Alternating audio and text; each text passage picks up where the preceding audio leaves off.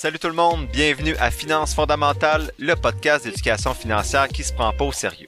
Chaque semaine, je fais la synthèse d'un livre sur les finances personnelles ou la bourse. Je résume donc des heures de lecture en quelques minutes pour que t'aies pas à le faire.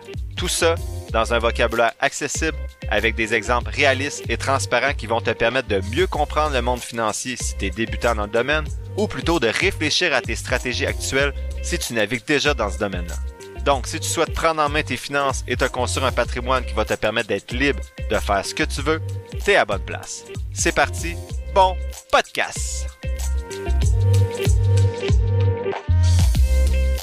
Salut tout le monde, je suis vraiment content d'être avec vous pour ce cinquantième épisode de Finances fondamentales. Donc le premier épisode que j'ai fait dans le podcast, c'était le 24 novembre 2022, donc ça fait presque un an. Merci beaucoup pour votre soutien. On est rendu à presque 100 000 écoutes, donc c'est, au-delà de ce que je pouvais m'attendre quand j'ai commencé le podcast. Euh, merci beaucoup encore une fois. Aujourd'hui, je pense que c'est un épisode pilier, donc je vais faire la synthèse des, des 49 premiers épisodes. Donc, ce que je vous lance, c'est un défi. Je vous lance un défi de partager l'image ou le podcast cette semaine. Donc, trois étapes pour participer au défi. Vous devez recommander le podcast sur votre page Facebook ou partager l'image de cet épisode-ci, donc de l'épisode 50. Deuxième étape, vous devez me taguer, donc taguer la page Facebook de Finances fondamentales. Et vous devez écrire quand vous partagez l'image ou le podcast quel est votre épisode préféré depuis le début ou qu'est-ce que vous appréciez le plus du podcast. Donc, en taguant, moi, je vais pouvoir vous répondre à votre partage. Ça va donner de la visibilité au podcast et vous allez voir que l'épisode d'aujourd'hui, je pense qu'il peut servir à plusieurs personnes de votre entourage. Si vous participez au défi, ben, je vais sélectionner de façon aléatoire une des personnes qui vont partager le podcast ou l'image de l'épisode euh, numéro 50, donc de cet épisode-ci, et je vais lui offrir une séance d'accompagnement, donc pour elle ou pour donner à quelqu'un de son entourage qui en a besoin. À titre d'exemple, au cours des derniers mois, j'ai notamment accompagné des personnes pour, un, mettre de l'ordre dans leur portefeuille de placement, donc simplifier tout leur portefeuille. Deux, faire les premières étapes pour investir seul, donc faire le transfert de fonds, créer le compte Disnat, choisir les FNB, faire le premier achat, etc. Trois, j'ai aidé certaines personnes à préparer une liste de questions à poser à leurs conseillers financiers en fonction de leur placement actuel. Quatre, répondre à mille et une questions en rafale et bien plus encore. J'ai même aidé deux personnes à commencer leur podcast avec ma spécialité légendaire de mâcher des heures de lecture et d'écoute en une heure ou deux. Donc, n'hésitez pas à m'écrire si vous pensez que je peux vous aider d'une façon ou d'une autre par rapport à vos finances.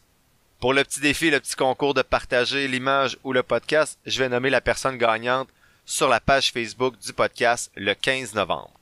Donc, aujourd'hui, c'est un épisode quelque peu différent parce que comme tout bon professeur, on fait une révision. Ben oui, je vous fais une synthèse des synthèses effectuées dans les 49 premiers épisodes. Je vous partage à la fin de chaque épisode depuis le début qu'est-ce que je retiens finalement du livre ou du vidéo YouTube qui a été résumé, mais qu'est-ce qu'il faut retenir des 50 premiers épisodes, ça donne quoi si on met tout ça ensemble? Donc, je le répète, je pense que c'est vraiment un épisode pilier à partager à votre entourage pour les personnes qui ont moins le temps d'écouter chacun des épisodes. Ben, aujourd'hui, je résume pas mal tout ça. Si c'est justement le premier épisode que vous écoutez, ben, je vous invite peut-être à particulièrement regarder l'épisode 1 pour mieux me connaître. En gros, ce que je dis dans cet épisode-là, c'est que je suis pas un expert du monde financier de l'investissement.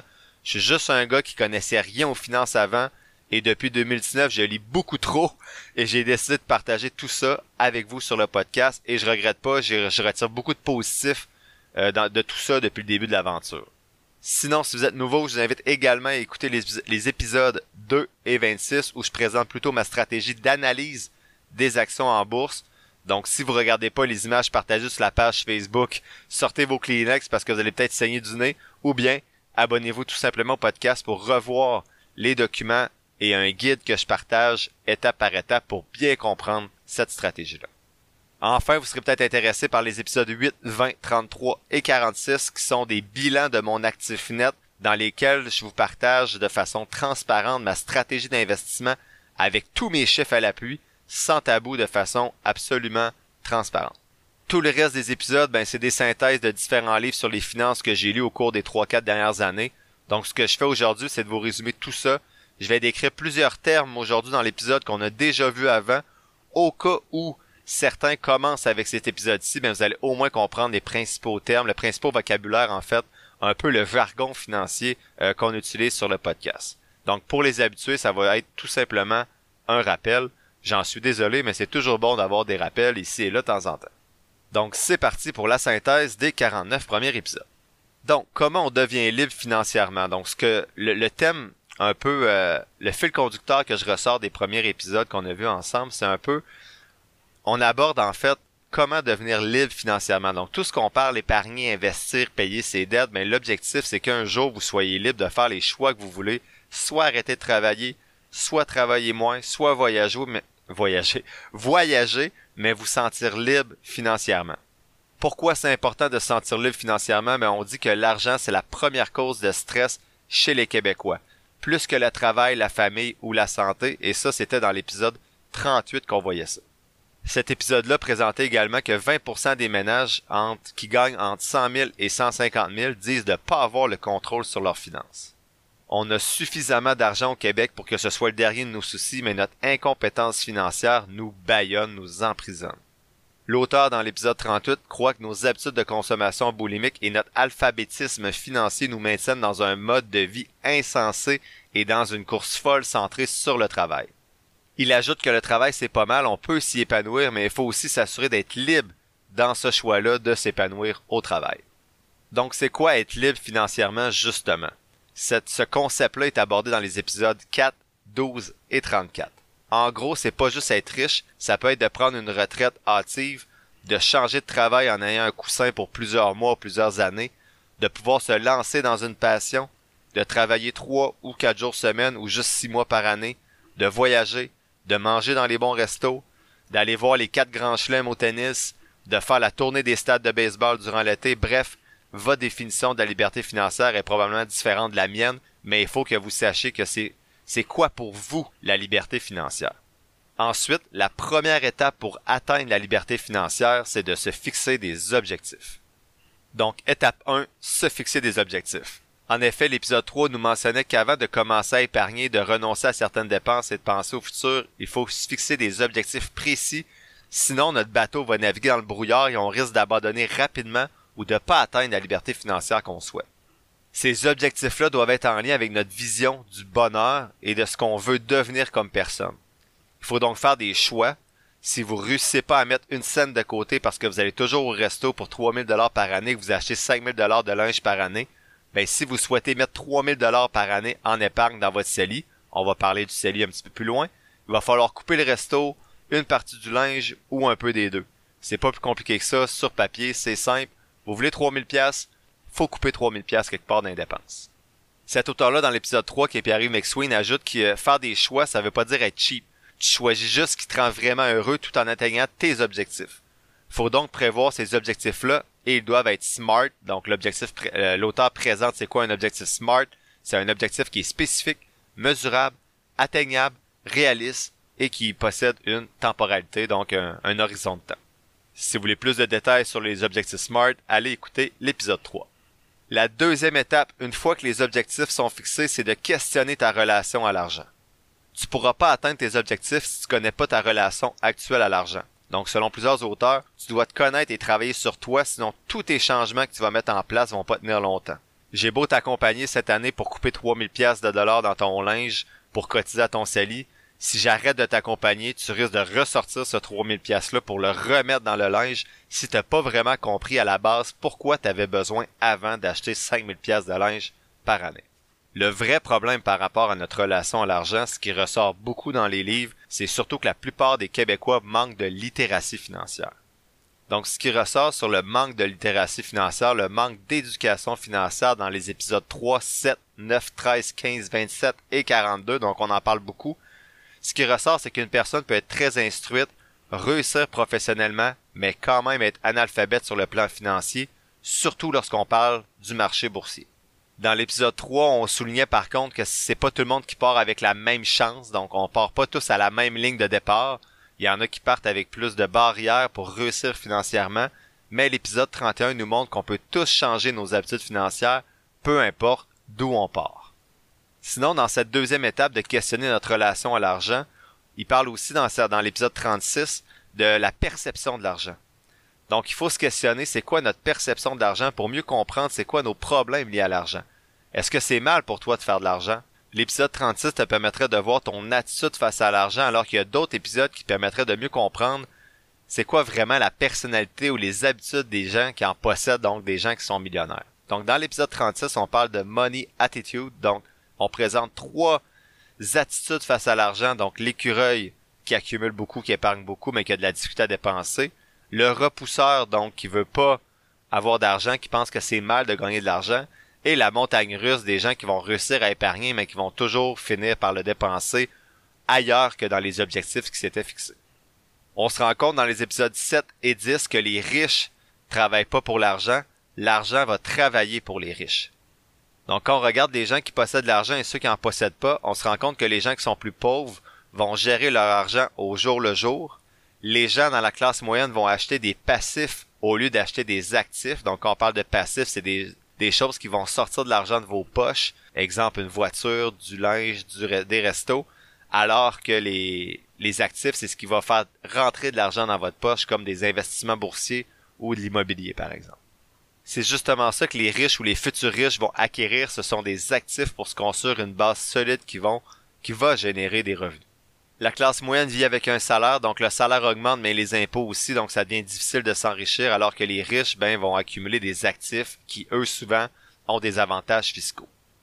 Les auteurs des épisodes 7, dans les épisodes 7 et 10, euh, mentionnent que chaque dollar de plus que tu réussis à investir, c'est un travailleur de plus. En fait, c'est un travailleur de plus dans ton entreprise personnelle qui va jamais dormir puis qui va travailler même quand tu dors, qui va générer des revenus même quand toi tu vas dormir. Enfin, dans les épisodes 10 et 37, on dit que les millionnaires, c'est pas ceux qu'on croit, donc ils sont beaucoup plus frugaux et normaux qu'on pense. Et quand on dit d'être frugal, c'est des gens qui dépensent pas beaucoup, qui réussissent à épargner un gros pourcentage de leur revenu annuel. Un concept intéressant quand on est encore dans l'étape 2 de questionner sa relation à l'argent. Un concept intéressant dans les épisodes 34 et 36, c'est qu'on parle de dépenser positivement son argent.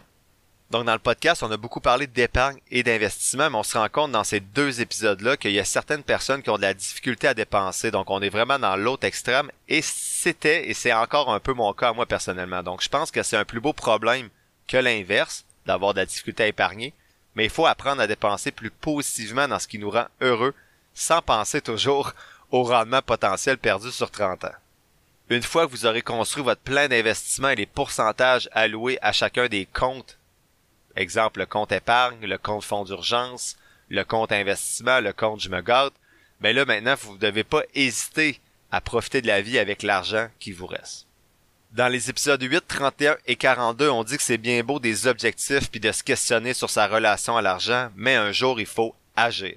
Ceux qui réussissent sont peut-être, pour certains, chanceux, mais la majorité des personnes qui réussissent se sont tout simplement élancées plus souvent au bâton. Sinon, dans l'étape 2, lorsqu'on questionne toujours sa relation à l'argent, dans l'épisode 31, qui est, le livre Atomic Habits, on parle de changement d'habitude. Une fois que vous avez fixé des objectifs puis que vous comprenez votre relation à l'argent, comment qu'on fait pour atteindre les objectifs de façon progressive en changeant ses habitudes euh, financières? Donc l'auteur dans l'épisode 31 dit qu'il faut se donner une chance et progresser 1% à la fois. Donc le changement est lent et il y a beaucoup de personnes qui abandonnent justement parce que des fois les effets apparaissent pas assez vite. Donc courir tous les jours pendant un mois, ça donne pas grand changement sauf si vous avez jamais couru. Par contre, si vous courez pendant pendant 10 ans, ben clairement vous allez avoir des impacts sur votre performance, vos performances euh, athlétiques, également sur votre santé physique, santé mentale également, mais aussi sur votre silhouette. Donc faut être patient, le changement est toujours souvent lent. L'auteur dit que les petits changements semblent souvent justement ne faire aucune différence jusqu'à ce que tu franchisses un seuil critique. Donc les résultats les plus puissants de tout le processus sont souvent différés. Donc vous devez être patient, c'est la même chose avec les finances. Au début, tu places peut-être 50 dollars par semaine, ça sent pas terrible, mais à 8% pendant 30 ans, tu as quand même 324 000 dollars dans 30 ans avec 50 pièces par semaine. Mais après 5 ans, tu vas juste avoir 16 000. Donc, on va parler justement des rendements composés plus loin qui sont jumelés au fait d'être patient lorsqu'on parle d'investissement. Donc, quoi retenir de l'épisode 31? Essayez d'épargner ou d'améliorer vos habitudes financières 1% de mieux à chaque mois. Sinon, pour terminer la deuxième étape de se questionner sur son rapport à l'argent, dans l'épisode 32, on parle beaucoup d'autosuggestion pour atteindre ses objectifs financiers. Donc, de visualiser nos réussites financières, qu'on est des gens qui sont capables d'épargner et de réussir en investissant. Et dans les épisodes 7 et 34, on parle plutôt de s'entourer de gens positifs et de pas parler de nos objectifs à n'importe qui. Souvent, les gens, pour bien faire, vont vouloir nous protéger et nous dire leur opinion, qui vont refléter parfois leur propre peur Exemple, euh, le marché boursier c'est dangereux ou l'investissement immobilier c'est compliqué ou des fois juste refléter leur incompréhension des concepts ou des objectifs que vous leur partagez. When you need mealtime inspiration, it's worth shopping Kroger, where you'll find over 30,000 mouthwatering choices that excite your inner foodie. And no matter what tasty choice you make, you'll enjoy our everyday low prices, plus extra ways to save, like digital coupons worth over $600 each week. You can also save up to $1 off per gallon at the pump with fuel points. More savings and more inspiring flavors make shopping Kroger worth it every time. Kroger, fresh for everyone. Fuel restrictions apply. Families have a lot going on. Let Ollie help manage the mental load with new cognitive help supplements for everyone four and up, like delicious Lolly Focus Pops or Lolly Mellow Pops for kids. And for parents, try three new Brainy Chews to help you focus, chill out, or get energized. Find these cognitive health buddies for the whole fam at ollie.com. That's O L L Y.com. These statements have not been evaluated by the Food and Drug Administration. This product is not intended to diagnose, treat, cure, or prevent any disease. Troisième étape pour atteindre la liberté financière, il faut épargner. Donc, première étape, fixer des objectifs. Deuxième étape, questionner sa relation à l'argent. Troisième étape, épargner. Donc, clairement, pour atteindre vos objectifs, il va falloir qu'ils sont des objectifs souvent liés aux finances parce qu'on est sur un podcast financier, mais il va falloir assurément continuer d'épargner ou commencer à réussir à le faire. Sauf si votre défi, c'est de dépenser positivement, comme on a vu tantôt rapidement, mais ça, c'est un peu plus rare. Donc, premier élément, quand on veut épargner, il faut diminuer ses dépenses. C'est plus facile à faire à court terme, diminuer les dépenses, que augmenter ses revenus, même si c'est aussi important d'augmenter ses revenus à moyen long terme, parce que de ce côté-là, il n'y a pas de limite, il n'y a pas de plafond euh, au maximum que vous pouvez gagner, mais il y a quand même un plancher au minimum que vous pouvez dépenser. Donc, dans les épisodes 3, 6, 10, 36, 38 et 49, on donne certains trucs pour couper euh, des dépenses, donc euh, notamment négocier ses achats, avoir des voitures usagées au lieu de voitures neuves, utiliser de transport en commun, utiliser du transport actif. Donc le transport, justement, dans ces livres-là, on dit que c'est un des principaux euh, postes de dépenses à regarder. C'est pas toujours facile avec des enfants, mais peut-être qu'on peut faire certains choix différents. Sinon, on parle aussi de diminuer les dépenses par rapport à la maison. Donc, si les auteurs des épisodes 1, pas 1, mais 11, 38, 42 et 49 disent que la maison, c'est pas pour tout le monde.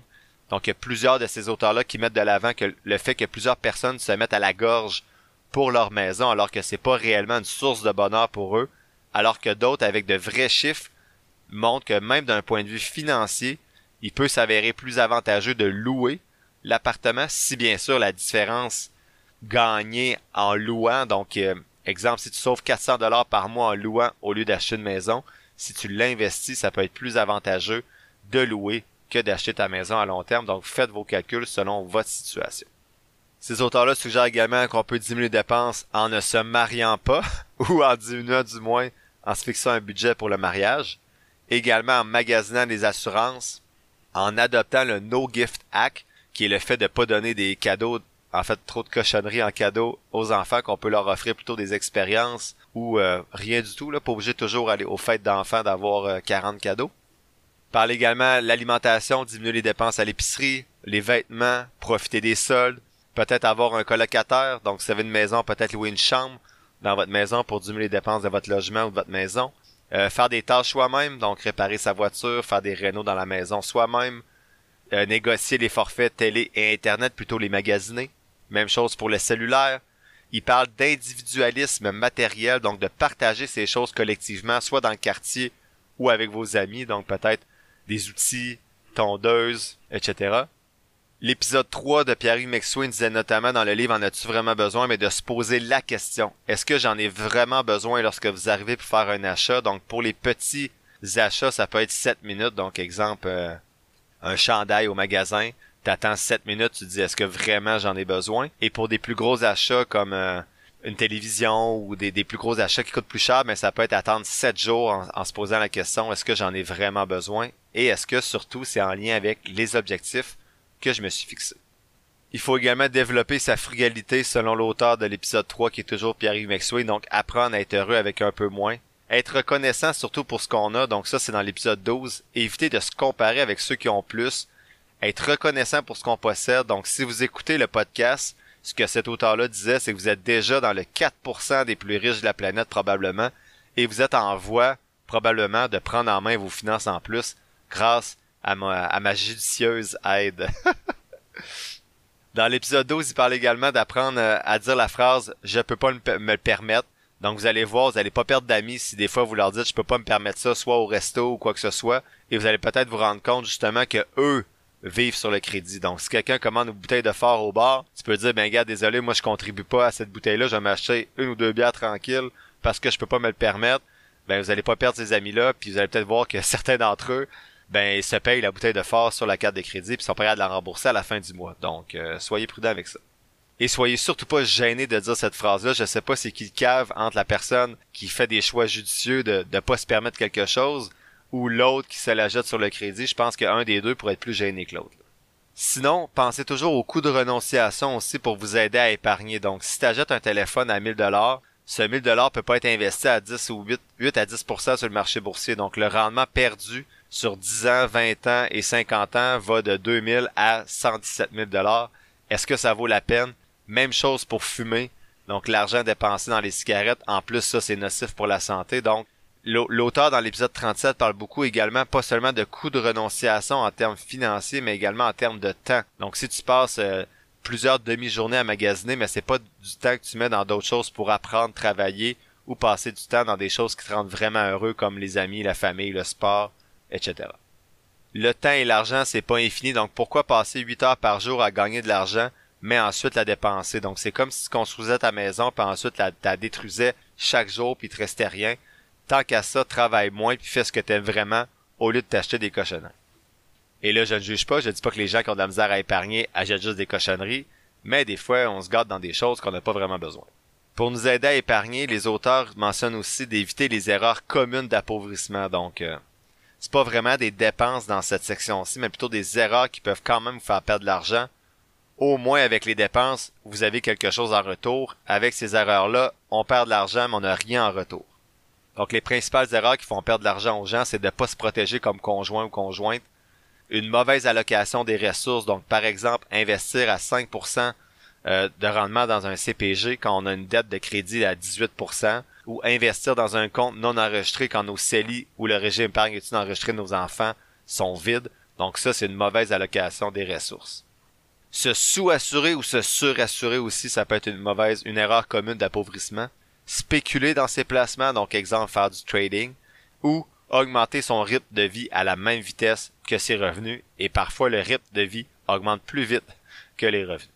Parlant d'augmenter les revenus pour réussir à épargner davantage, mais en plus de diminuer les dépenses, vous pouvez essayer d'augmenter vos revenus de différentes façons. Donc dans l'épisode 4, on dit que c'est important de développer sa valeur, donc soit en étudiant, soit en développant des compétences uniques. Dans les épisodes 6 et 34, on dit de travailler plus, donc, travaille plus, fait plus d'argent, mais ça, bien sûr, c'est énergivore. Ben, pas énergivore, mais chronophage, ça prend du temps.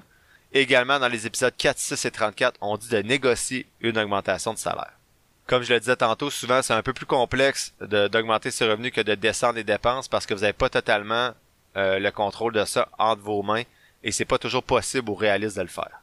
Sinon, pour mieux épargner, on est toujours dans l'étape 3 d'épargner. Un autre élément important, c'est de suivre ses chiffres pour savoir où couper euh, et où dépenser son argent. Donc pour vous aider à mieux gérer vos entrées, vos sorties d'argent, c'est important d'avoir des outils. En sachant ce qui se passe avec ce que vous gagnez dans votre travail, vous allez être plus en mesure de couper certaines dépenses ou de mieux répartir vos revenus. Donc la base pour savoir où vont où va notre argent dans plusieurs livres, donc 4, 5, 7, 10, 11, 12, 38 et 42, on dit que la base, c'est avoir un budget. Si vous voulez réussir à épargner, il faut avoir un budget. Je rappelle que moi, je suis coupable. J'ai pas de budget, mais j'ai d'autres stratégies, donc je suis cheap. on va dire ça de même. Ma stratégie, c'est être un cheap naturel. Donc, j'ai pas besoin de budget, puis je sais que quand je dépense de l'argent, ben, j'ai réussi à épargner déjà 30-35% de mon revenu annuel. Donc, si vous êtes pas cheap comme moi, assurez-vous d'avoir un budget. Et également, un autre truc dans les épisodes 37, 38 et 45, c'est de faire un bilan. Pour faire votre bilan, ben, vous pouvez vous, vous inspirer de ce que je fais dans certains épisodes du podcast quand je fais le bilan de mon actif net, ou vous pouvez appliquer la formule qui est discutée dans l'épisode 37, où vous devez faire votre âge fois votre revenu annuel divisé par 10 et ça va vous donner une valeur nette. La valeur nette que vous êtes supposé avoir. Donc, si vous avez deux fois plus que le résultat obtenu, c'est super. Dix fois plus, c'est exceptionnel. C'est assez difficile à atteindre selon moi, là. Dix fois plus la valeur qui va arriver dans cette formule-là. Si vous avez deux fois moins ou encore pire que ça que le résultat de l'équation qui est proposé dans l'épisode 36, ben tu dois questionner tes habitudes financières selon les objectifs que tu t'es fixés. Pour moi, ce qui est encore plus intéressant avec un bilan de ses avoirs, de son actif net, c'est que c'est motivant et c'est quand tu vois tes chiffres monter puis ça t'oblige, en fait, ça, ça te motive à épargner et à investir davantage. Si vous détestez faire un budget, dans l'épisode 49, on parle plutôt d'avoir un plan de dépenses conscient. Donc, dans ce, dans ce livre-là, qui est de Ramit Sethi à l'épisode 49, il amène ses clients à rédiger un plan de dépenses conscient. Donc, ce qui entre en jeu, c'est qu'il doit avoir un pourcentage alloué à différents postes de dépenses et c'est beaucoup plus simple qu'un budget. Donc, on regarde pas en arrière nos dépenses, mais on regarde en avant quel pourcentage je vais allouer à chaque poste de dépenses dans ma vie.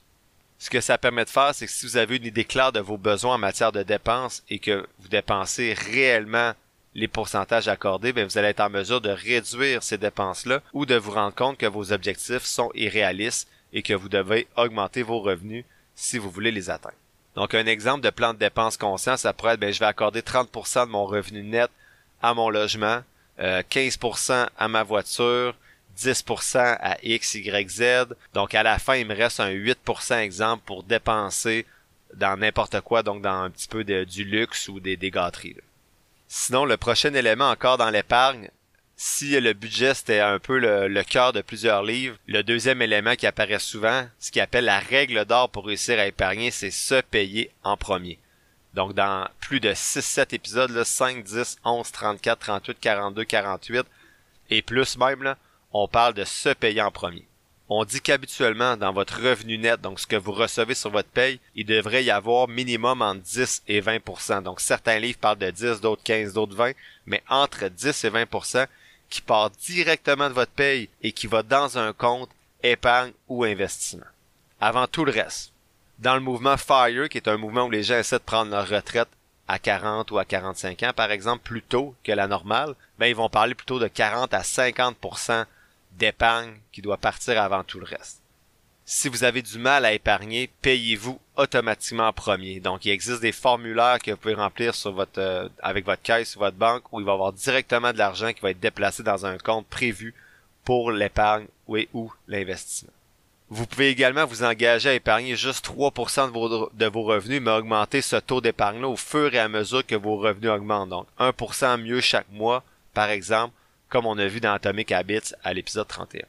Vous pouvez aussi créer plusieurs comptes pour vous aider, donc un compte fonds d'urgence, un compte dépenses fixes, un compte dépenses quotidiennes, un compte investissement, et allouer directement un pourcentage de votre paye qui va se répartir dans ces différents comptes-là.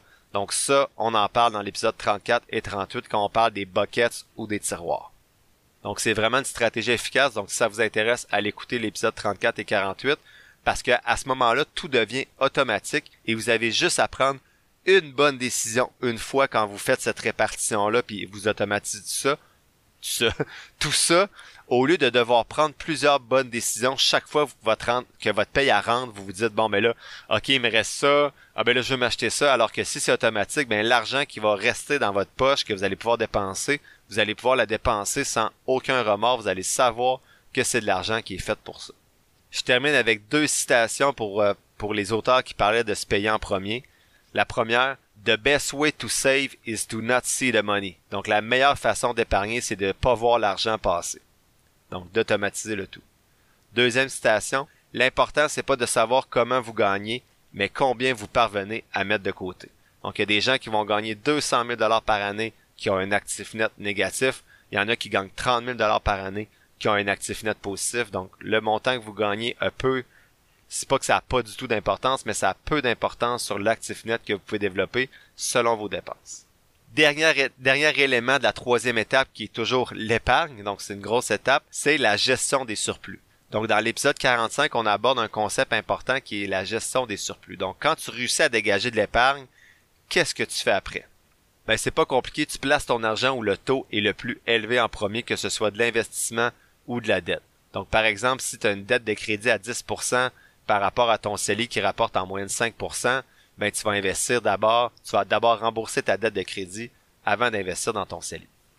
Dans cet épisode 45-là, on donne des étapes habituellement logiques pour gérer ces surplus. Là, c'est pas un once fit all, c'est vraiment les étapes habituellement logiques.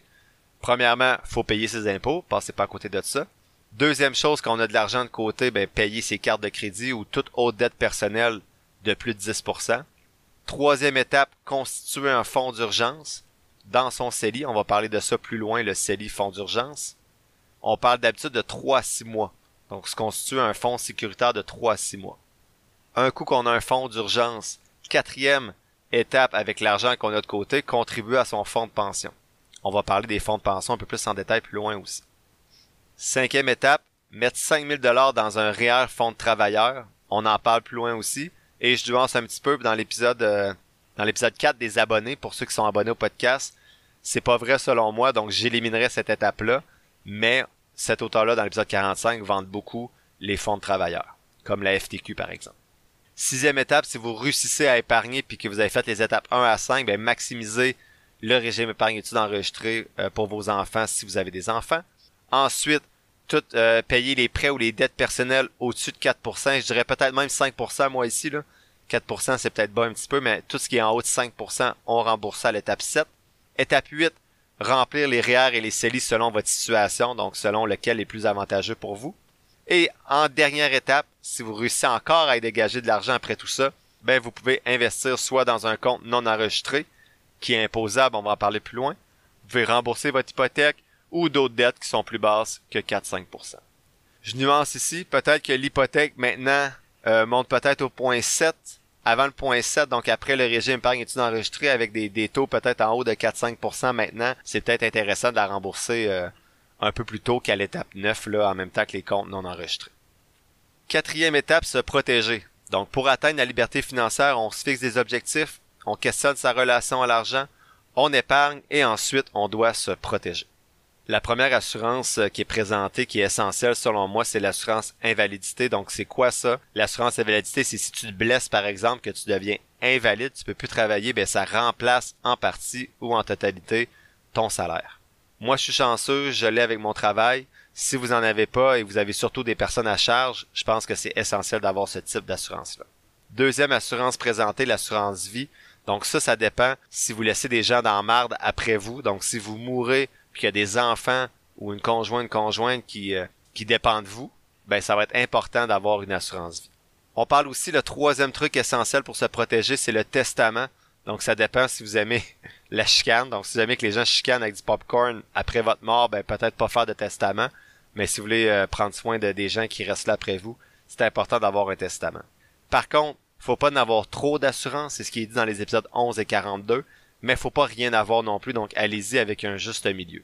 Dans d'autres épisodes, on présentait beaucoup d'autres types d'assurances aussi, mais j'ai vraiment gardé aujourd'hui les trois qui me semblaient ressortir le plus puis comme étant essentiels, soit assurance invalidité, assurance vie et testament. Cinquième étape, ben, c'est investir, bravo. T'es rendu à l'étape qui pour moi est le fun, où tu peux investir, mais qu'est-ce qu'on fait maintenant? Donc le premier élément quand tu veux investir, c'est de dresser ton profil d'investisseur et ton portefeuille. Donc, dans l'épisode 45, on dit que c'est important de connaître ton profil d'investisseur. Ben oui, tu dois répondre aux petites questions habituelles de qu'est-ce que tu ferais si ton portefeuille baisse de 30%. Il existe plusieurs euh, sites, là, dont l'autorité des marchés financiers, où tu peux remplir un questionnaire pour établir toi-même ton profil d'investisseur. Tu n'as pas besoin de faire affaire avec un professionnel pour ça. Il vous pose les mêmes questions. Il y a deux axes dans ce type de profil-là. Le premier, c'est ta capacité à prendre des risques. Donc, c'est quoi le temps que tu as devant toi? C'est quoi ton niveau et la stabilité de tes revenus, c'est quoi ton degré d'endettement? Et c'est quoi ta richesse actuelle? Et également, au-delà de ta capacité à prendre des risques, c'est ta volonté à prendre des risques ou ta tolérance au risque, on pourrait dire. Donc, notamment tes connaissances du domaine de l'investissement et également tes biais cognitifs et émotionnels face notamment à la volatilité boursière.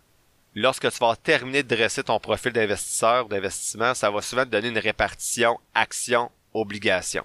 Donc, exemple, tu vas peut-être être 100% action ou tu vas peut-être être 60% action, 40% obligation. On va voir ça en détail un petit peu plus loin, c'est quoi précisément des actions et des obligations.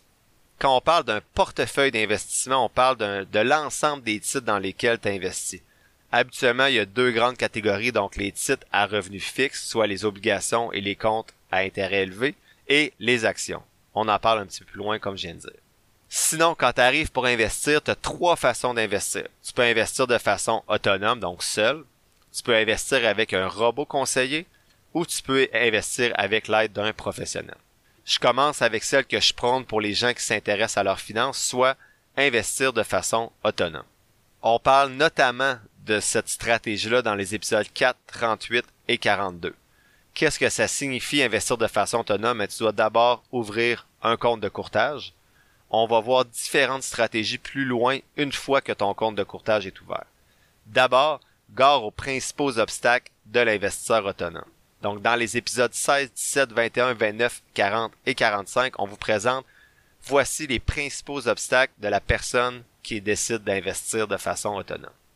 Le premier obstacle, c'est le biais d'ancrage. Donc, les gens vont être influencés par une valeur arbitraire. Donc, je vais pas vendre mon action tant que le prix aura pas remonté à ce que j'ai payé. On passe alors, on, risque alors de passer à côté de d'autres opportunités qui seraient plus intéressantes en attendant que notre titre qui a baissé remonte. Deuxième obstacle de l'investisseur autonome, c'est le conformisme. Donc, investir comme les autres, mais souvent quand vous allez faire ça, vous allez être en retard. Vous allez essayer de suivre la vague, mais vous allez rentrer quand la vague est déjà au, top, au sommet. Troisième obstacle, la comptabilité mentale. Donc, vous n'allez pas accorder la même valeur à l'argent selon sa source. Donc, par exemple, si tu fais 1000 dollars de gains sur un titre boursier, tu vas être plus à l'aise de le risquer ensuite parce que c'est de l'argent, entre guillemets, du casino, donc de l'argent que tu as gagné. Alors que ton argent durement gagné au travail, tu vas être plus prudent. Donc, euh, c'est pas logique, pourtant, c'est le même 1000 dollars.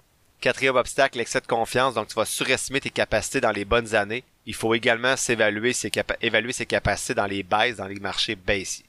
Cinquième obstacle, refuser les pertes. Sixième, trop regarder ses investissements que ça devient tellement lourd. Huitième obstacle, ne pas se fixer d'objectifs ou de pas avoir de plan d'investissement. On va parler un petit peu plus loin du plan d'investissement. Neuvième obstacle, croire au miracle. 10. Avoir peur du marché boursier. 11. Acheter et vendre trop souvent. 12. Le charme du pessimisme. Donc, on va écouter les nouvelles négatives tout le temps pour arrêter d'investir. 13 gérer ses émotions, c'est un point majeur. Donc de pas vendre quand on a peur ou d'avoir peur d'acheter au contraire selon la, la, volatilité du marché boursier. Et enfin, je pense que je suis rendu à 14, je sais plus trop. Euh, le jargon financier. Donc un obstacle à l'investissement autonome, c'est s'approprier les termes du domaine. Donc ça semble compliqué, mais ce l'est vraiment pas. Les gens de ce domaine-là veulent faire semblant que c'est difficile l'investissement autonome pour garder vos sous. L'épisode 16 et 17 dans mon podcast permettent de comprendre les principaux termes, euh, notamment les types d'investissement, donc tout ce qui est actions, obligations, immobilier, entreprises, prêts en particulier, prêts privés, matériaux de base, crypto-monnaie, ainsi de suite. Aujourd'hui, je veux juste définir actions et obligations dans cet épisode-ci, mais si vous voulez aller plus loin, allez écouter les épisodes 16 et 17. Donc une action, c'est quoi? Quand tu achètes une action, tu achètes une part d'entreprise. Donc exemple, tu achètes une action sur 1000 en circulation, ben, tu vas posséder 0,1% de la compagnie. Pour faire de l'argent avec une action, tu dois la vendre. Donc le titre va avoir grandi en valeur. Donc exemple, si tu l'as acheté à 10 dollars et tu la revends 15 dollars dans un mois, ben tu as fait 5 dollars de profit, soit 50% en un mois. C'est réaliste là, mais c'est l'exemple que j'ai en tête avec une action, il y a certaines compagnies qui vont payer un dividende aux actionnaires, donc aux gens qui possèdent des actions. Par exemple, 5% de dividende, dans une année, tu vas recevoir 5% de la valeur de ton actionnariat. Donc, dans la valeur de ton action est à 10 dollars, tu vas recevoir 50 cents dans l'année. Et souvent, c'est distribué de façon trimestrielle, donc à chaque trois mois. Donc, ton 5% dans ce cas-là va être divisé en 4 dans l'année. Donc, ton 50 cents va être divisé en 4 pendant ton année, par exemple. Si tu veux pas d'actions parce que c'est plus volatile, les actions vont monter et descendre, c'est normal, mais à long terme, le rendement est positif environ à 8%, 8-9% même, historiquement, ben tu peux avoir des obligations qui, elles, vont payer un revenu fixe. Donc les obligations, c'est quoi? C'est que tu vas prêter de l'argent à une compagnie ou un pays pendant X temps et ils vont te donner X pourcentage annualisé comme le dividende, mais à la fin, ils vont te redonner tout ton argent investi au début. Donc c'est moins volatile parce que tu connais déjà le rendement, alors que les actions ben, peuvent monter et descendre, euh, contrairement aux obligations qui vont monter de façon stable. Bien sûr, les obligations, historiquement, vu que c'est plus sécuritaire, ont un rendement moins élevé que les actions. Exemple concret, ben tu prêtes 1000 euh, dollars à une compagnie pendant un an à 5%, ben ils vont te donner 50 dollars dans l'année, probablement divisé soit en, en 3, en 4, en 12, ça dépend des, des distributions du, euh, des paiements, mais tu vas avoir 50 dollars dans ton année et après un an, si c'était une obligation un an, ben ils vont te redonner ton 1000 dollars que tu vas pouvoir investir ailleurs ou réinvestir dans des obligations. Sinon, les, les, épisodes 16 et 17 permettent aussi de voir que c'est plus avantageux de faire un gain en capital avec la vente d'actions. Donc, lorsque vous faites un gain en capital, par exemple, sur votre maison, mais on le fait également avec des actions, vous êtes imposé seulement à 50% du gain. Donc, si vous faites vous vendez une action, je recommence. Vous achetez une action à 100 dollars et vous la vendez à 200 dollars 5 ans plus tard, ben vous avez fait 100 dollars de gain en capital. Donc sur ce 100 dollars là, vous allez être imposé seulement à 50% donc vous allez être imposé sur 50 dollars et non sur la totalité du 100 dollars de gain. Alors qu'avec des gains en dividendes ou avec des revenus d'intérêt comme dans votre compte épargne intérêt élevé par exemple, ben les l'imposition va être plus élevée euh, qu'avec le gain en capital qui est souvent euh, avec les actions. Donc en plus des rendements historiquement plus élevés avec les actions, c'est fiscalement plus avantageux d'être présent sur le marché boursier. Donc le risque associé à la bourse fait souvent référence à la volatilité, soit la variation de prix qui est assez grande, alors que cette volatilité volatilité là, j'ai de la misère depuis l'épisode 2 à dire ce mot-là, ça n'a aucun bon sens. Ben cette volatilité là est normale, et n'a pas d'impact à long terme sauf sur vos émotions. Ce qui est encore plus dangereux pour votre patrimoine familial, c'est de ne pas être investi parce que l'inflation va vous entraîner des pertes de rendement si vous investissez à des rendements inférieurs à l'inflation. Ça, c'est du vrai risque, contrairement à la volatilité boursière. bon, ok, maintenant que tu sais à quoi faire attention, les obstacles de l'investisseur autonome, euh, c'est quoi maintenant les incontournables à connaître si tu décides d'investir par toi-même? ou même avec un, professionnel. Les concepts que tu dois connaître, ben, c'est la diversification. Donc, on en parle dans les épisodes 5, 21, 28 et 30. Donc, être diversifié, c'est d'être investi dans différents types de placements, dans différents secteurs, dans différents pays. Donc, on parle de diversification notamment en actions ou en obligations. Donc, est-ce que tu vas avoir juste des actions, juste des obligations ou diversifier ce type de placement-là? On parle également de diversification sectorielle, donc est-ce que tu vas être plus en technologie, en consommation de base, en matériaux de base, en, communication et services, donc c'est tu dois être diversifié dans ces secteurs-là, en énergie également par exemple. Et aussi tu vas être diversifié géographiquement, donc dans les pays. Tu veux pas être investi à 100% au Canada, surtout que ta maison est déjà ici, donc tu as déjà une grosse partie de ton actif si tu as une maison qui est au Canada tu veux pas être seulement non plus juste aux États-Unis. Donc, idéalement, on est investi euh, mondialement selon la pondération que chaque pays possède sur le marché euh, mondial. Deuxième incontournable, c'est de pas trop regarder tes placements. Donc, euh, les, les gens qui sont les meilleurs investisseurs selon certaines études qui ont été faites, c'est les gens qui oublient qui sont investis quelque part. Donc, les meilleurs investisseurs sont ceux qui vont pas trop se préoccuper de leur placement. Sinon, un incontournable également en investissement, c'est les rendements composés. On a parlé souvent, mais notamment dans les épisodes 10 et 15. Par exemple, tu places 50 dollars par semaine pendant 30 ans dans un FNB passif indiciel à 7% de rendement. Il n'y a rien de magique, mais tu termines avec 264 000 dollars dans 30 ans, dont 186 000 dollars en rendement composé. Donc toi, tu as déposé 78 000 dollars dans ton investissement, mais tu as récolté 264 000 dollars. Donc c'est ça la magie des rendements composés. Bien sûr, plus les montants sont élevés et plus la durée est longue, plus la magie opère. Sinon, un autre incontournable, c'est d'être patient et d'avoir de la discipline. Donc on en parle dans les épisodes 13, 29 et 49. Sinon, comprendre la différence, le, lien, la corrélation entre risque et rendement. On en parle dans les épisodes 16, 17 et 18. Ne pas essayer de timer le market, donc de synchroniser le marché, d'embarquer au bon moment. Donc, ah oui, là, le marché, il est bas, j'embarque. Ah là, il il est élevé, j'arrête d'investir.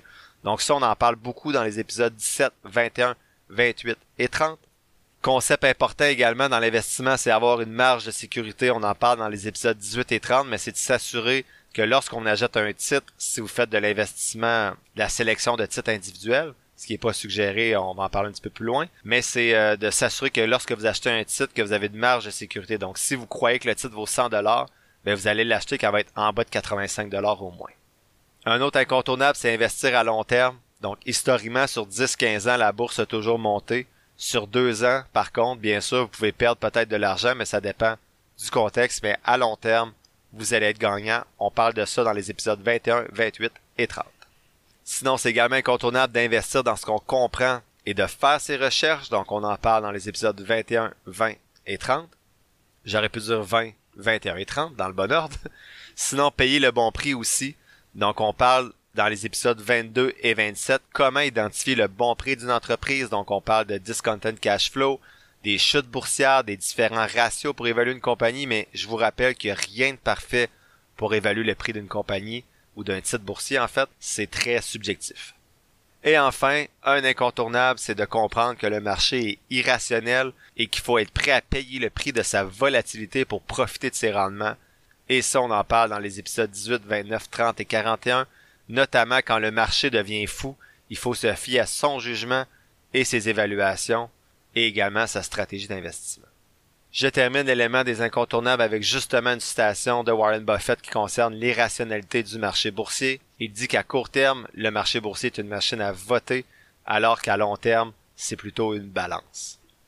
Parce que là, vous savez quoi faire pour pas vous planter comme investisseur ou presque. Il faut maintenant savoir quoi faire avec son compte de courtage comment acheter des actions, quelle action choisir, est-ce que je prends Apple ou Tesla?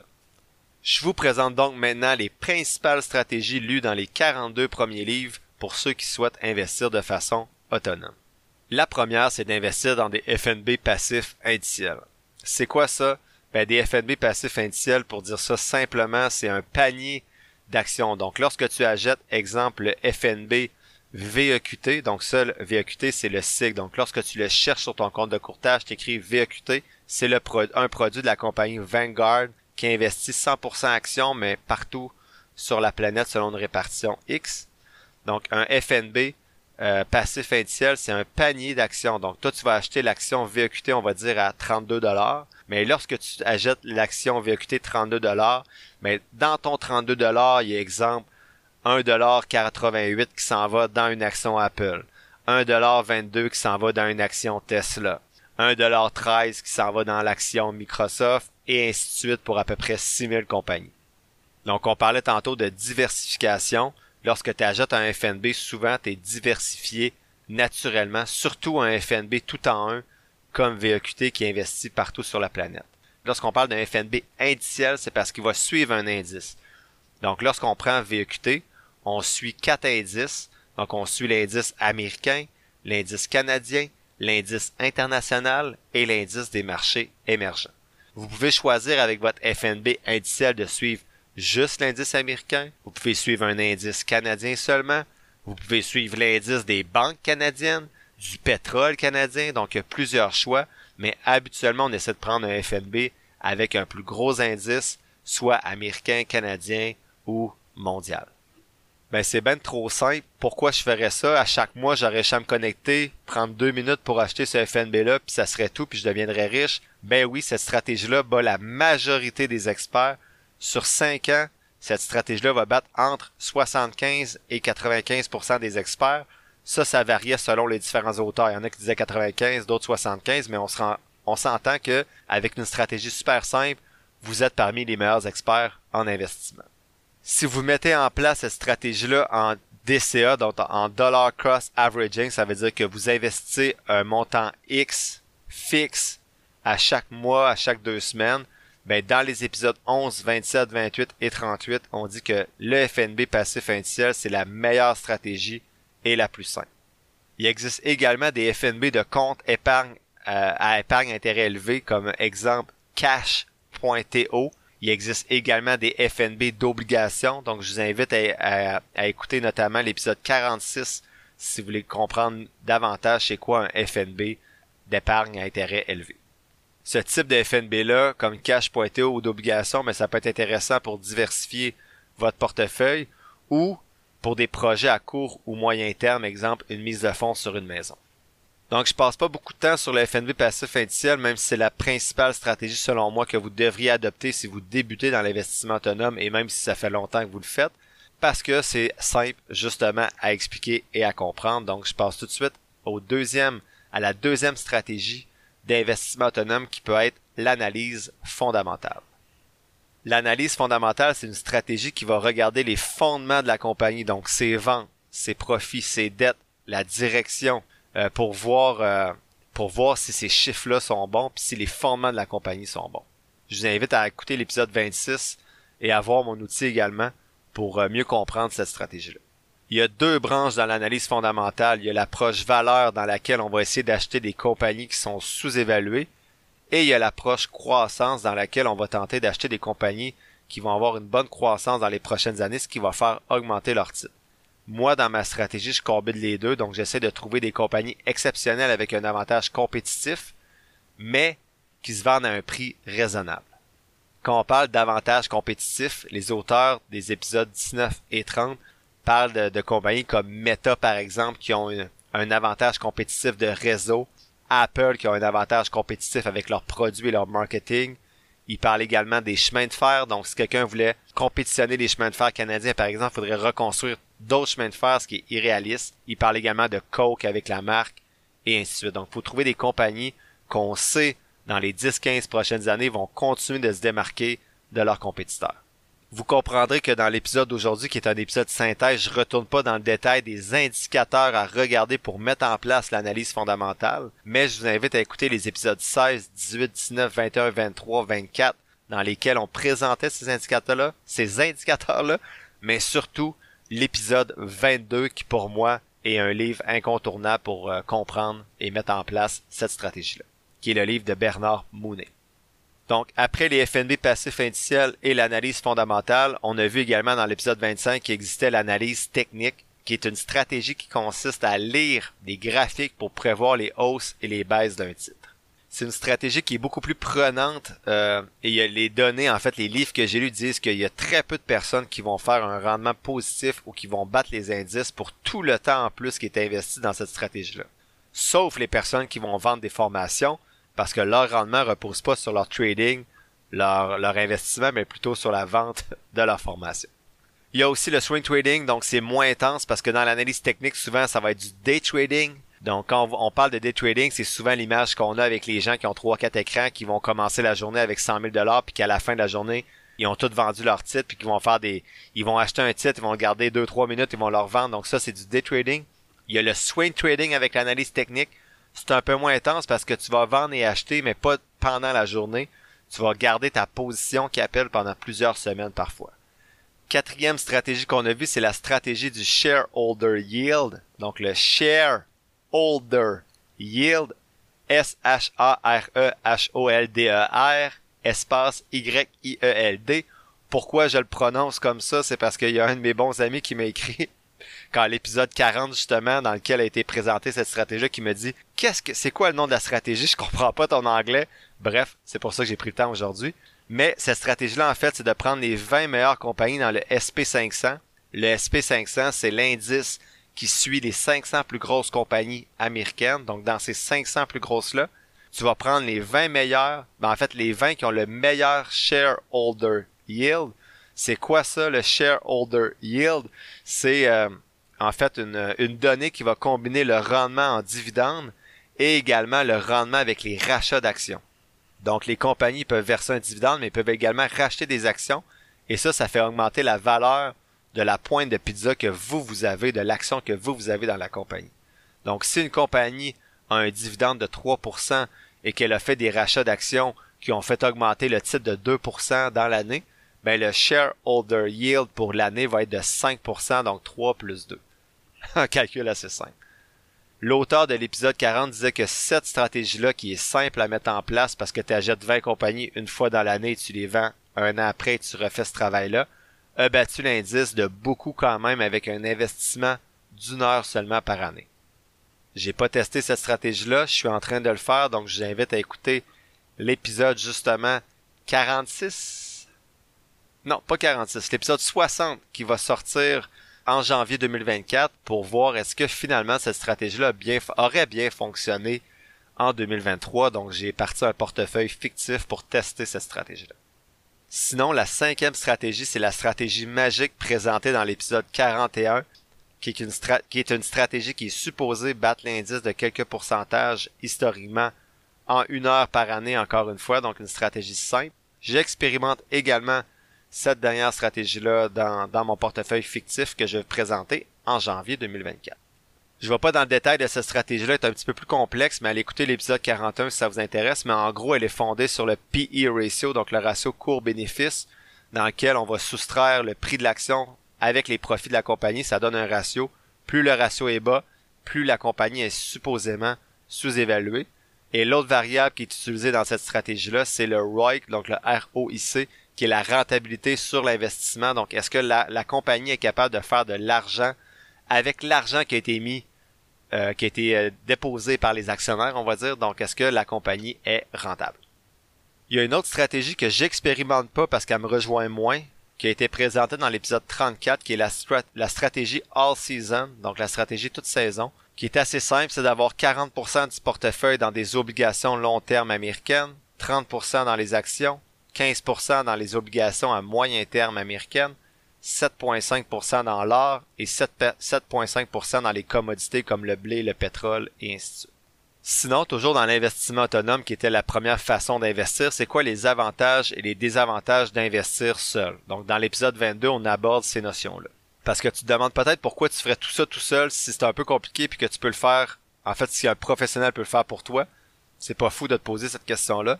La principale raison, c'est que tu as beaucoup moins de frais de gestion si tu le fais tout seul. Tu peux avoir à peu près, ben en fait, exactement 0,08% de frais au lieu de 2,8%. Tu dis sûrement que tu vas pas te casser la tête pour 2-3% de frais. On va voir ça plus bas. Si tu dis toujours ça, ben tant mieux pour toi, mais tu, peux perdre beaucoup d'argent avec ces frais-là. Un autre avantage, c'est que tu as un meilleur contrôle de tes finances. Tu vas être la personne qui va contrôler tes finances. Et dans la vie, ben, tu vas toujours être la personne qui te veut le plus de bien financièrement. Il n'y a personne d'autre qui va vouloir que tu t'en sortes mieux que toi-même. Les finances, c'est aussi le seul domaine où un amateur peut mieux faire qu'un expert. Et ça, c'est bizarre parce que c'est assez contre-intuitif. Le plus difficile, c'est justement de rien faire. Ça, c'est vrai, l'excitation quand on vend ou on achète un titre individuel est bien présente, donc prudence, assurez-vous d'avoir votre stratégie, de la respecter, et de parfois rien faire. Le désavantage pour moi, c'est le temps à investir au début pour faire son plan d'investissement et s'approprier une plateforme de courtage. Ensuite, il y a un peu de temps à mettre chaque mois, mais si vous adoptez la stratégie du FNB passif indiciel, c'est maximum 5 minutes chaque mois, ou même, vous pouvez le faire 5 minutes par année si vous déposez de l'argent seulement une fois par année avec la stratégie qu'on appelle lump sum que je décris pas aujourd'hui. Si vous allez dans les actions plus individuelles, c'est votre choix, mais sachez que ça va prendre plus de temps et que ça ne veut pas dire que vous allez faire plus de, plus de rendement. C'est ça qu'il faut retenir. Investir seul, c'est simple. C'est pas l'image du trader qu'on voit avec trois, écrans. C'est toi qui achètes relax en deux minutes sur ton téléphone le dernier vendredi du mois. X nombre d'actions de VEQT, par exemple, qui a FNB passif indiciel tout en un, avant d'aller chercher tes enfants à l'école ou pendant que tu prends une bière avec tes chums. Bon, faut que tu prennes ta bière en 9h30, 16h parce que les marchés boursiers sont pas ouverts à l'extérieur de ces heures-là, mais bref, il y en a qui prennent des bières le midi, on va dire, au resto le vendredi. Tu peux même le faire quand tu es aux toilettes à la job si tu veux, faut juste que tu sois discipliné et que tu t'en tiennes à ta stratégie sans te laisser influencer parce que tes amis font ou ce que tu lis partout. Sans rester rigide non plus, moi je m'adapte de façon continue mais toujours en ayant ma ligne directrice de FNB passif indiciel si tu investis seul, ça va être important d'avoir un plan d'investissement. Donc, j'ai dit ce mot-là trois, quatre fois depuis tantôt. C'est quoi? Donc, dans l'épisode 17, 17, dans l'épisode 17, j'en parle un petit peu. Donc, est-ce que tu vas être 100% passif avec des FNB indiciels ou tu vas vouloir sélectionner des actions? Est-ce que tu vas faire du dollar cost averaging à chaque mois? Est-ce que tu vas le faire à chaque deux semaines?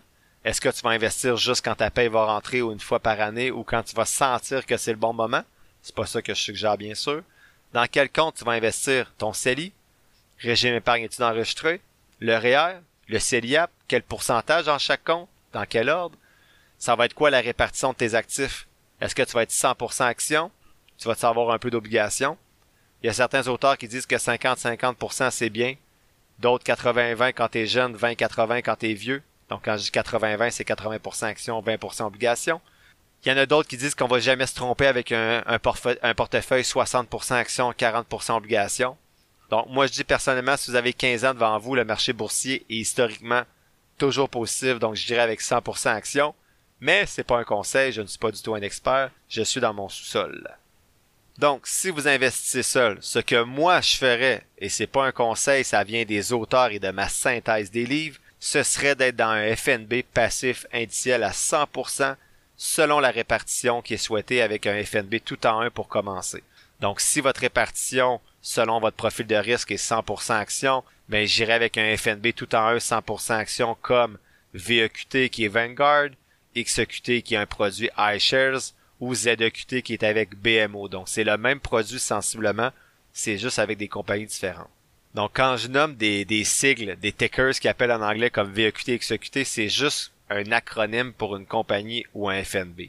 Ce que vous devez faire, c'est taper ça sur Google pour analyser si vous voulez, ou juste regarder sur votre plateforme de courtage pour acheter la quantité souhaitée quand vous allez être prêt, bien sûr. Si vous n'êtes pas 100% action, il existe d'autres FNB tout en un, comme les produits que je viens de vous mentionner, mais qui vont avoir une répartition plutôt 80-20, 60-40, 40-60, 20-80. Donc bref, il existe le produit selon vos besoins. Et si la difficulté vous avez, c'est trouver le produit et l'acheter sur Disney pour une première fois, par exemple, ben, n'hésitez pas à m'écrire pour que je puisse euh, vous accompagner la première fois. Un coup que vous allez être euh, investi de façon indicielle passive, sachez que plus tard, si vous voulez complexifier un petit peu votre portefeuille avec un certain pourcentage, vous pouvez le faire comme moi je fais avec 30%, mais c'est quand même beaucoup dans mon CELI. Mais il n'y a pas grand chose, sachez-le, qui va battre la stratégie passive indicielle en matière de rendement, mais aussi en matière de simplicité. Si vous voulez pas investir seul, la deuxième façon d'investir, c'est avec un robot conseiller. Je parle des robots conseillers dans l'épisode 4, 38 et 42. Qu'est-ce que ça fait un robot conseiller? Ben, ça va placer automatiquement votre argent pour vous dans le fonds négocié en bourse que vous souhaitez. C'est mieux qu'un conseiller ou qu'un professionnel en termes de frais, mais vous n'avez pas la conseil, la conseil, le conseil du professionnel et c'est plus cher que de faire tout seul, donc les frais sont un peu plus élevés. Pour moi, c'est le moyen idéal pour les gens qui veulent pas se casser la tête ou qui veulent faire une transition entre l'investissement avec un professionnel et l'investissement 100% autonome. Donc, on peut vous dire, ben, je vais commencer à lire des livres ou écouter ton podcast, mais pendant ce temps-là, je vais retirer mes billes tout de suite de mon conseiller qui me coûte 2-3%, mais je suis pas prêt à le faire tout seul, mais peut-être qu'un robot conseiller, ça peut être une belle transition entre les deux. Si le robot conseiller vous intéresse pas parce que vous voulez vraiment pas vous occuper de vos choses, ben, la troisième façon d'investir, c'est avec un professionnel. On parle notamment de faire affaire avec un professionnel dans l'épisode 5.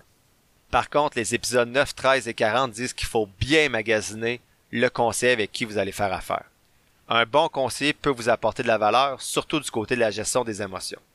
Il y a certaines études qui montrent que les rendements vont être même supérieurs avec les conseillers en incluant les frais de gestion, mais il y a certaines études qui n'étaient pas désintéressées, donc il y avait des, euh, des incitatifs à dire ça, on va dire, mais il y a d'autres études qui étaient indépendantes et qui sont arrivées à des résultats similaires. Donc sachez que un bon conseiller financier peut vous aider à faire de bons rendements.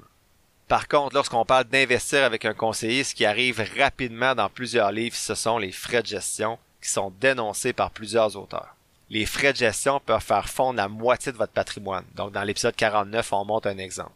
Tantôt, je disais que 2-3%, il y en a qui se disent, ben, c'est pas grand chose, mais si au lieu d'avoir un million à ta retraite, t'as 500 000, ça peut quand même faire mal.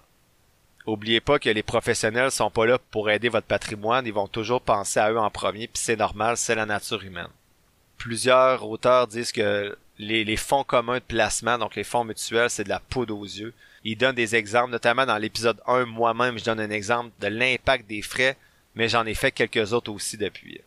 Donc dans l'épisode 1, je vous invite à l'écouter, mais en fait, avec un de mes amis, j'avais calculé le, rendement passé euh, sur 5-10 ans de ses comptes actuels chez Desjardins avec les frais de gestion et j'avais comparé ça à des rendements potentiels avec les FNB passifs indiciels que je vous ai présentés aujourd'hui. Et donc, pour 5 minutes de temps par mois pendant 30 ans, son CELI était à 1,1 million au lieu de 185 000. Son régime épargne-études pour ses enfants à 58 000 au lieu de, euh, pardon, à 89 000 dans 10 ans au lieu de 58 000. Et son REER dans 30 ans à 2,5 millions au lieu de 808 000. Bon, ça c'était sa situation. Il payait le gros prix pour des fonds pourris. Personne lui disait bien ça, puis il encaissait le chèque. Mais si je prends des rendements identiques, donc comme moi qui avais un fonds commun, une Nasdaq, euh, qui avait un bon rendement, mais j'avais des frais de 2,9%, je pouvais le suivre, je pouvais suivre les mêmes, le même indice à 0,08%. Bref, donc si je fais des rendements identiques, donc oui, là, dans la situation, c'était assez extrême avec mon ami, mais si on dit qu'au lieu d'un rendement 8%, on applique des frais de 2%, donc ça donne un rendement de 6%. Si vous investissez 25 000 par année, non, si vous avez 25 000 et que vous cotisez 5 000 par année pendant 30 ans, si vous investissez tout seul, vous allez terminer à 872 000 et avec un conseiller, vous allez terminer à 558 000 Donc c'est quand même 314 000 de différence sur 30 ans. Donc ça revient quand même à, un bon montant par année. C'est comme si vous perdiez en fait presque 10 000 par année. Vous avez mis le même montant dans le même produit, c'est pareil, c'est pas plus risqué, c'est pas plus sécuritaire, c'est pas plus compliqué, vous finissez avec 314 000 dollars de plus dans 30 ans, et ce 14 000 dollars-là, ben, il est allé à votre institution financière et à votre conseiller. Vous avez donc donné à ces gens-là 10 500 dollars par année. C'est 36% de votre patrimoine possible. Et les chiffres sont encore plus horribles si vous partez avec plus d'argent et que vous cotisez davantage. Là, j'entends des gens qui disent, ben voyons, c'est impossible, je paye juste 2% de frais. Ben oui, tu te fais crosser depuis X années. La magie des rendements composés va aussi dans l'autre sens, comme avec toutes les dettes. Bon, je dis que tu te fais crosser, ça dépend. Je pourrais être plus poli et dire que tu t'es pas, tu t'es pas éduqué toi-même assez financièrement et que ton conseiller t'a probablement pas proposé des FNB passifs indiciels disponibles dans son institution parce qu'au lieu d'avoir 2% de frais, il y aurait 0,75% de frais, alors que toi, tu pourrais acheter les mêmes FNB à 0,08% de ton côté pour 5 minutes par mois. Bon, j'ai un peu de colère des fois sur, premièrement, le manque d'éducation que les conseillers font avec leurs clients, mais je comprends que c'est pas tout le monde qui est intéressé à gérer ses finances. Mais si t'écoutes ça, c'est que t'es probablement capable. Ma fille pourrait faire les 4, les quatre clics par mois que ça prend, donc 5 minutes pour le faire, faut juste gérer ses émotions. Si vous n'êtes pas capable, là, le conseiller est pertinent, mais choisissez-le bien. J'ai tellement entendu d'histoires d'horreur autour de moi depuis que mes chums posent des questions à leurs conseillers, ça n'a aucun bon sens. Donc depuis que j'ai parti de podcast, j'ai 6, 7, 8 personnes qui m'ont dit leur histoire avec leurs conseillers et les réponses qu'ils ont obtenues et c'était terrible. Donc euh, vraiment, soyez prudent et magasinez bien votre conseiller. Il peut vous apporter de la valeur si vous en avez un bon. Je rappelle de pas oublier que 5 minutes par mois, c'est une heure par année sur 30 ans, ça donne 30 heures au total. Donc sur 314 000 c'est comme si tu étais payé 10 500 de l'heure.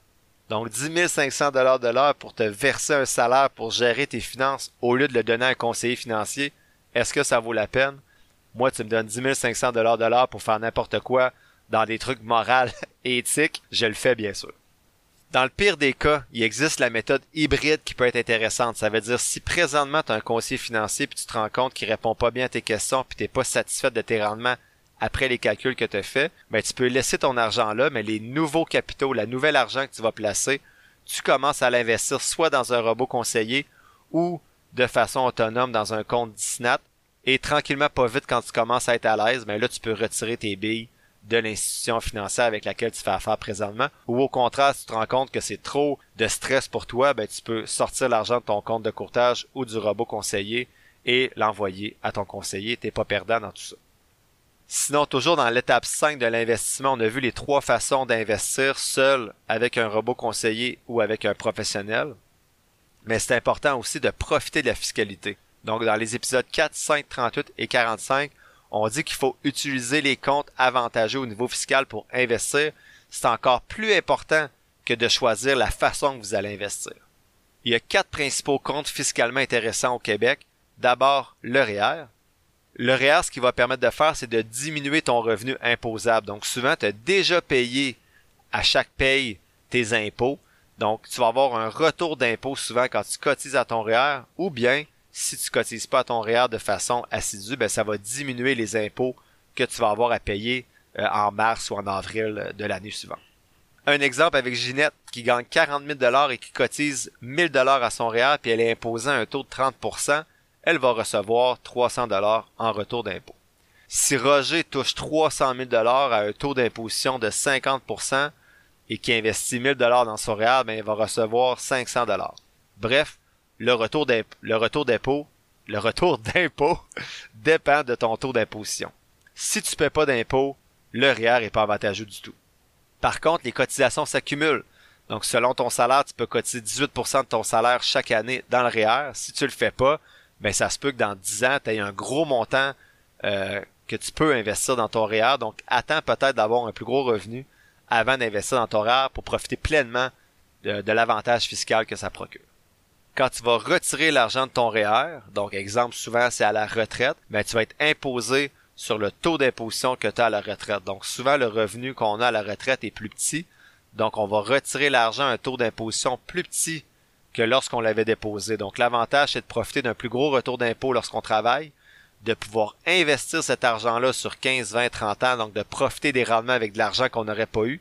Et ensuite, quand on la retire, ben, on la retire en payant moins d'impôts qu'on l'aurait fait lorsqu'on l'a investi dans le compte. Deuxième compte avantageux, c'est le CELI. Donc le CELI date de 2009. On place de l'argent qui a déjà été imposé. Et l'avantage du CELI, c'est que les revenus de placement vont jamais être imposés.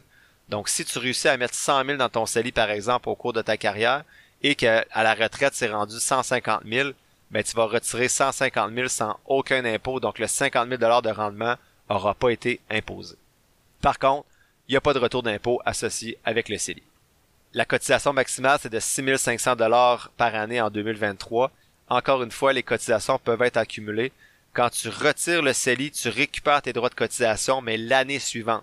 Donc, si tu mets 6500 dollars en 2023, en janvier, et que tu retires en août, là, on est un peu, je suis pas dans les bonnes dates, on va dire en 2024, tu retires ton CELI en août, ben, tu peux pas réinvestir dans ton CELI avant l'année 2025, mais là, tu vas reprendre les cotisations de 6500 en 2025. Donc, tu vas pouvoir cotiser au total 13 000 en 2025 dans ton CELI.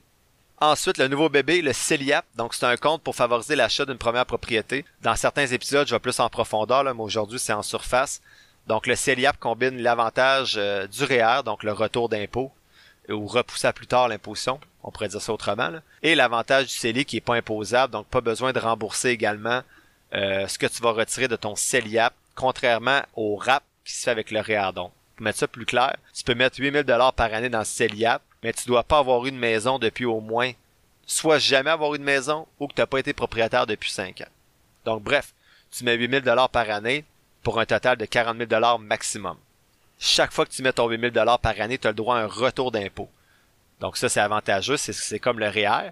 Par contre, je vous suggère souvent quand on va cotiser pour le CELIAP, c'est plutôt les jeunes, mais il y a également des personnes plus vieilles. Mais si tu n'as pas un gros revenu quand tu cotises au CELIAP, euh, tu peux décaler ton retour d'impôt pour en profiter plus tard quand tu vas avoir un plus gros revenu. Bref, tu reçois un retour d'impôt et quand tu arrives pour acheter ta maison, mettons que ton 40 000 est rendu à 50 000 à cause des rendements, tu retires ton 50 000 sans aucun impôt et tu rien à rembourser. Alors que le RAP, avec le REER, si tu retires 50 000, ben, tu dois rembourser, tu dois faire des remboursements prévus pendant X années pour rembourser ton 50 000. Alors que le CELIAP, ben, tu es libre, tu peux faire ce que tu veux par la suite. Enfin, le dernier compte avantageux fiscalement, c'est le régime épargne-études enregistré. Donc, c'est pour les enfants, c'est pour favoriser les études avec des subventions gouvernementales. Le fédéral va donner 20% de subventions à tout le monde et il y a 20% additionnel selon le revenu familial. Et le provincial, c'est la même chose, mais divisé par deux. Donc, 10% pour tout le monde et un 10% pour euh, ceux qui ont un revenu plus faible. Donc je calcule ça vite, mais c'est quand même fou. Les, familles qui ont des revenus plus euh, modestes peuvent aller chercher jusqu'à 70% de subventions gouvernementales. C'est c'est quand même euh, incroyable. Donc pour Monsieur, Madame, tout le monde qui ont des revenus plus élevés, ben il va avoir une subvention de 30%. Euh, la subvention maximale est de 750 dollars. Donc souvent ce qu'on fait, c'est qu'on fait la cotisation de 2500 dollars par année par enfant pour profiter pleinement des subventions.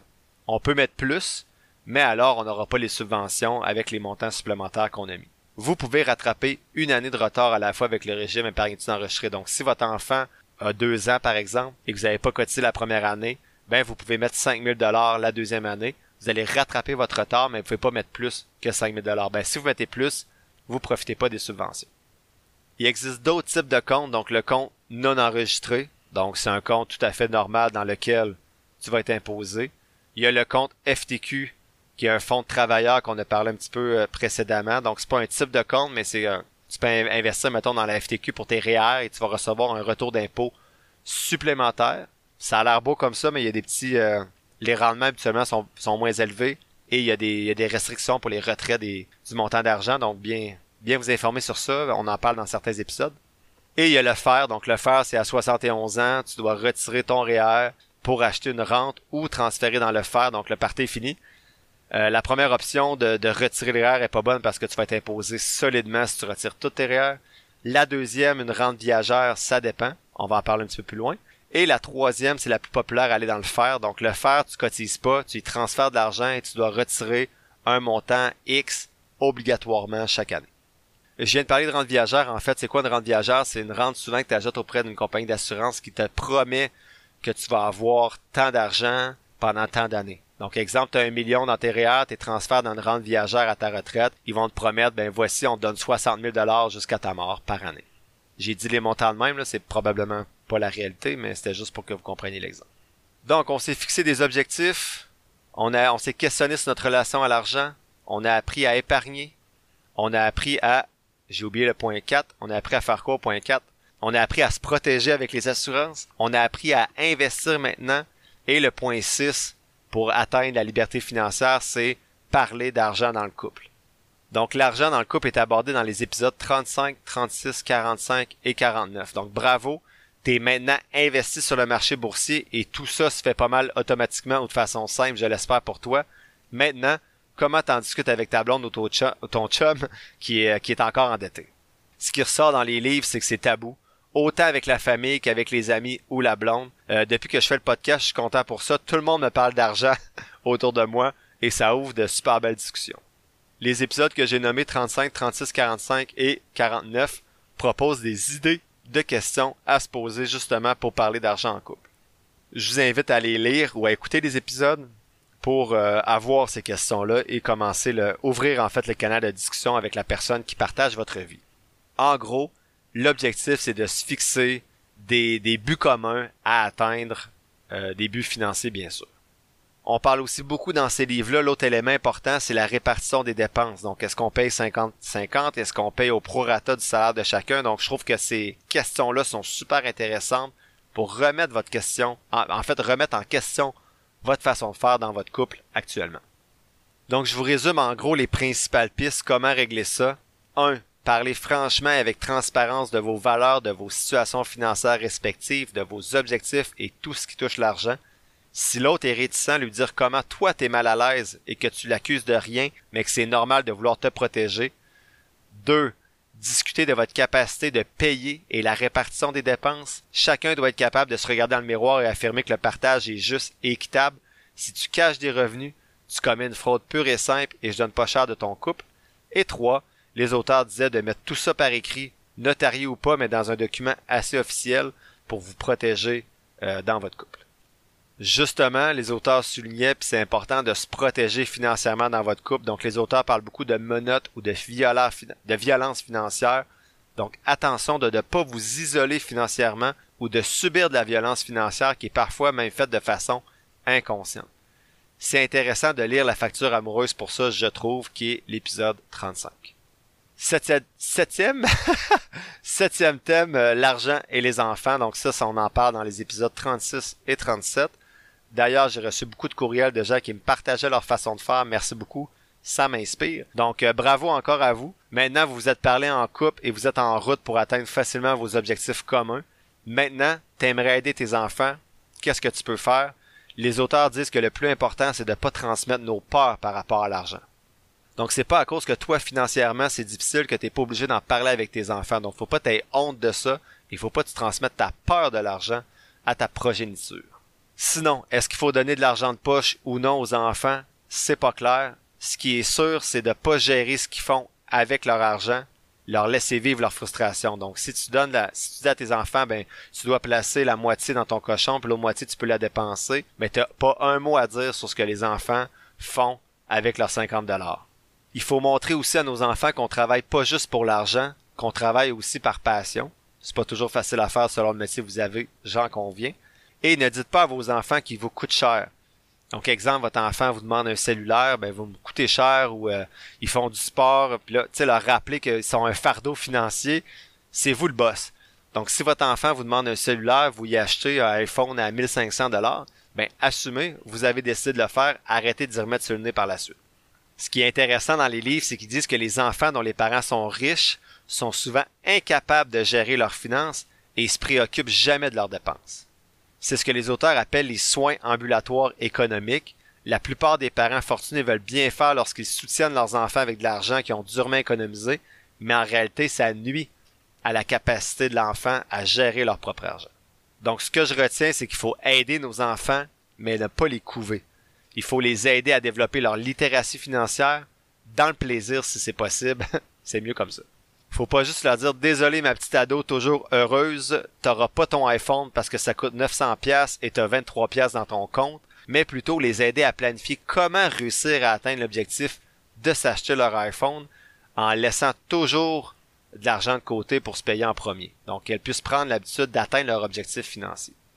Donc faut pas les confronter dans ces décisions financières là, c'est vraiment de les aider, de les pister et de développer leur éducation, leur littératie financière. Je partage mes réflexions sur le podcast, mais bon, quelle est votre stratégie à vous? Je vous invite à en discuter avec votre conjoint ou votre conjointe pour vous fixer des stratégies d'éducation financière auprès de vos enfants. Dernier élément, le point 8, comment atteindre la liberté financière? Ben, on est rendu. C'est la retraite. Wow! T'es rendu là en espérant que tu aies une retraite confortable. C'est sûrement le cas si tu as fait une bonne projection de tes revenus. C'est quoi une projection des revenus? Ben, les épisodes 45 et 47 abordent en effet les revenus à la retraite la première source de revenus que vous allez avoir à la retraite, ben, c'est le gouvernement avec la pension de sécurité de vieillesse, le gouvernement fédéral. Si vous avez, faut avoir 65 ans et plus et être au Canada depuis au moins 10 ans, et ça vous donne environ, c'est en moyenne, mais 7500 dollars par année la pension euh, de sécurité de vieillesse. Pour avoir cette moyenne-là, faut que vous soyez là au moins depuis 40 ans. Sinon, si vous êtes là depuis moins de 40 ans au Canada, c'est proportionnel selon le nombre d'années que vous êtes là vous pouvez attendre à 70 ans pour prendre la pension de vieillesse. Ça va augmenter de 0,6% par mois.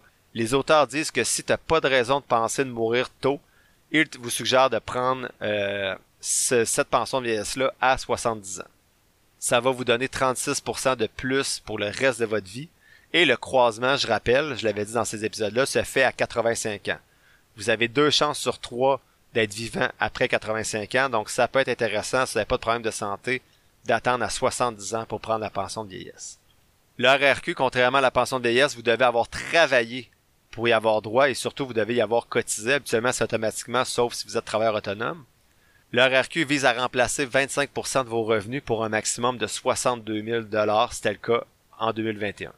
Le RRQ, ça vous coûte environ 12% de votre salaire, donc 6% si vous êtes euh, salarié parce que votre employeur donne l'autre moitié. Il va y avoir des changements en 2025, de ce que je comprends ça va être maintenant 33,3% du salaire qu'on va vouloir compenser à la retraite au lieu de 25%. Et ça va pouvoir être 14% plus haut que le maximum actuel de 62 000 donc à voir en 2025. La rente maximum que vous pouvez obtenir avec le RRQ, c'est 775 si vous prenez euh, la rente à 60 ans et 1700 si vous la prenez à 70 ans. Donc, encore une fois, l'auteur suggère d'attendre 70 ans, comme pour le fonds de pension de vieillesse, la, plutôt la pension de vieillesse si vous euh, vous n'avez pas de problème de santé. Il y a d'autres aides qui existent si vous avez des faibles revenus, mais ce sont les deux principales sources de revenus qui vont provenir du gouvernement. Sinon, deuxième source de revenus à la retraite, le fonds de pension à votre travail ou autre type d'épargne à votre travail, et la troisième source de revenus, c'est votre épargne personnelle. Donc, c'est ici que vous allez jouer un rôle si vous investissez de façon autonome, robot conseiller ou professionnel. Et il faut pas juste se fier sur le, euh, gouvernement pour euh, avoir une retraite confortable. Certaines notions importantes à connaître par rapport à la retraite. D'abord, la règle du 4%. Donc, on en parle dans certains épisodes. Pour calculer tes besoins à la retraite, il y a plusieurs auteurs qui parlent de la règle du 4%. Donc, si tu as 40 000 de dollars de, 40 000 dollars de dépenses annuellement, tu vas faire x 25 et ça veut dire que tu vas avoir besoin d'un million pour ta retraite avec la règle du 4%. Sinon, Ben Félix, dans l'épisode 39, dit qu'on serait plus entre 2,7 et 4%. Donc, le 4% sûr serait maintenant plus risqué. Votre, votre pari le plus sécuritaire serait plutôt d'être entre 2,7 et 3,7%. Et ce qui est intéressant dans l'épisode 39, c'est qu'on dit que la répartition idéale pendant la retraite, ce serait d'avoir un portefeuille 60% actions, 40% obligations, mais international, donc planétaire et pas juste américain ou canadien. Enfin, après ces huit étapes-là, oubliez pas qu'on parle de finances, mais le bonheur, c'est plus que ça, et votre actif net ne dit pas qui vous êtes comme personne, ou ne dit pas qu'est-ce que vous valez comme personne.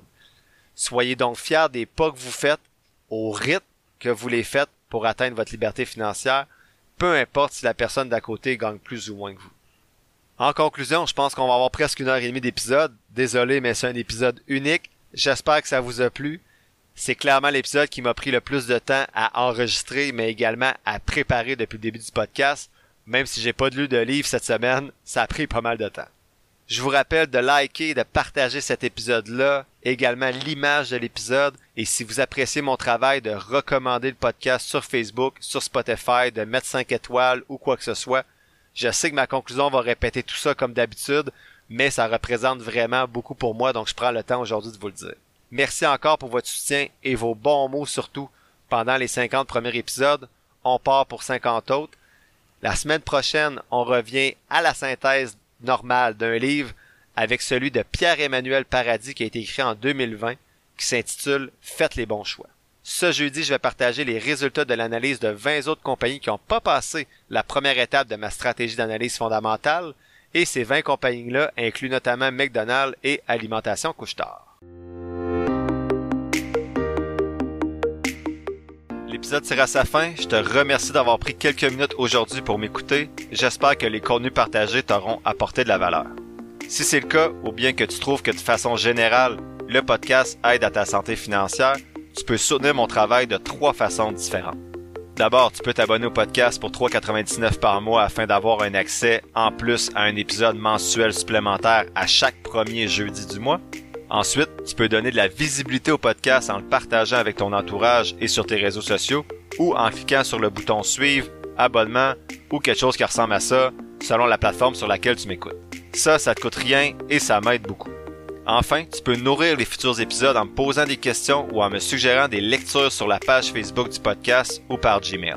Toutes les informations sont quelque part dans la description de l'épisode. Je t'invite justement à t'abonner à la page Facebook du podcast pour avoir accès chaque semaine à l'image synthèse des épisodes et également à l'analyse des compagnies en bourse que j'effectue à l'aide de ma stratégie d'analyse fondamentale. N'oublie pas que je suis pas un expert, prends donc jamais ce que je dis pour du cash, fais toujours tes propres recherches. Sur ce, merci encore pour ton écoute et on se voit dans le prochain épisode de Finances fondamentales.